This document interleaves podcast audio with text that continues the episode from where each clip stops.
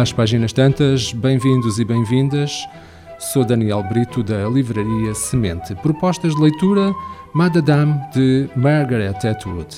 Este é o volume final de uma das mais célebres trilogias da literatura contemporânea, da autora Margaret Atwood, uma das suas vozes fundamentais. O primeiro volume é Oryx e Creix, o segundo volume, O Ano do Dilúvio, e agora Madadam, sobre o fenómeno pandémico do dilúvio seco que aniquilou a maior parte da população. Toby integra um pequeno grupo de sobreviventes, juntamente com os filhos de Crex, uma espécie de humanoides, seres gentis e fruto da engenharia biológica, a espécie que herdará este novo planeta, o nosso. À medida que Toby explica a estes curiosos seres a sua origem, o seu relato converte-se numa luminosa narrativa oral que fixa o passado da humanidade e sugere as suas hipóteses de futuro. Num misto de ação, refinado humor, o romance e uma imaginação assombrosa, de tão inventiva, contudo alicerçada num mundo que reconhecemos.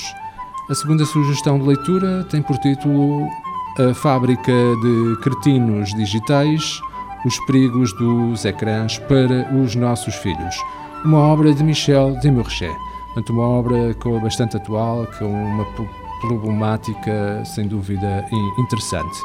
Estamos a viver uma situação muitíssimo preocupante. O autor deste livro afirmou numa entrevista à BBC, que se tornou viral, que os nativos digitais são os primeiros filhos a terem um QI inferior ao dos pais.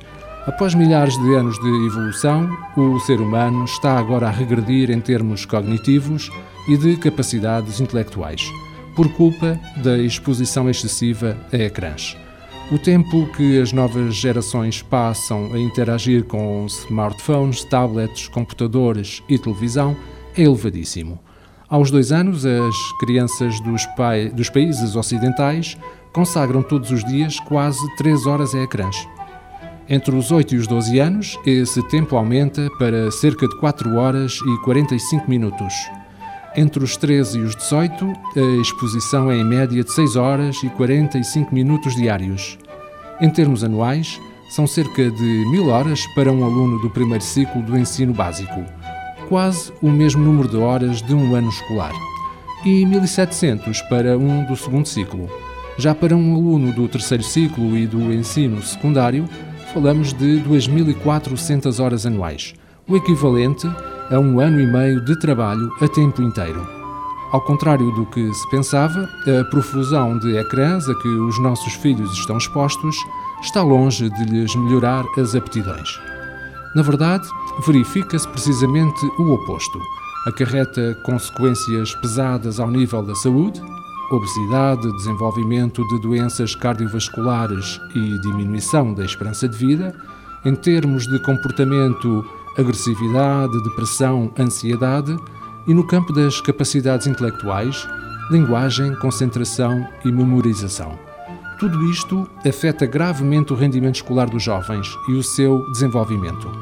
Nesta obra, tão pertinente como inquietante, que venceu o prémio para melhor ensaio em França, o neurocientista, o autor eh, Michel Dermoget, traça um cenário doloroso sobre os efeitos que esse consumo em excesso está a ter nos cérebros dos nossos filhos. As nossas sugestões de leitura: Madame de Margaret Atwood, edição Bertrand, A Fábrica de Cretinos Digitais, Os Perigos dos Ecrãs para os Nossos Filhos, de Michel Dermoget, edição Contraponto.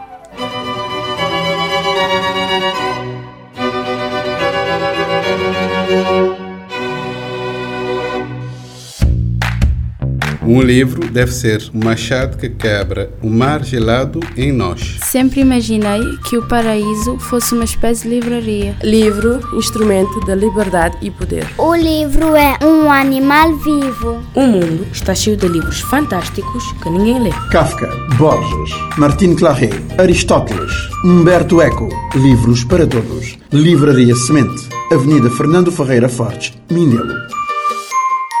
Este programa está disponível em formato podcast no Spotify e em radiomorabeza.cv.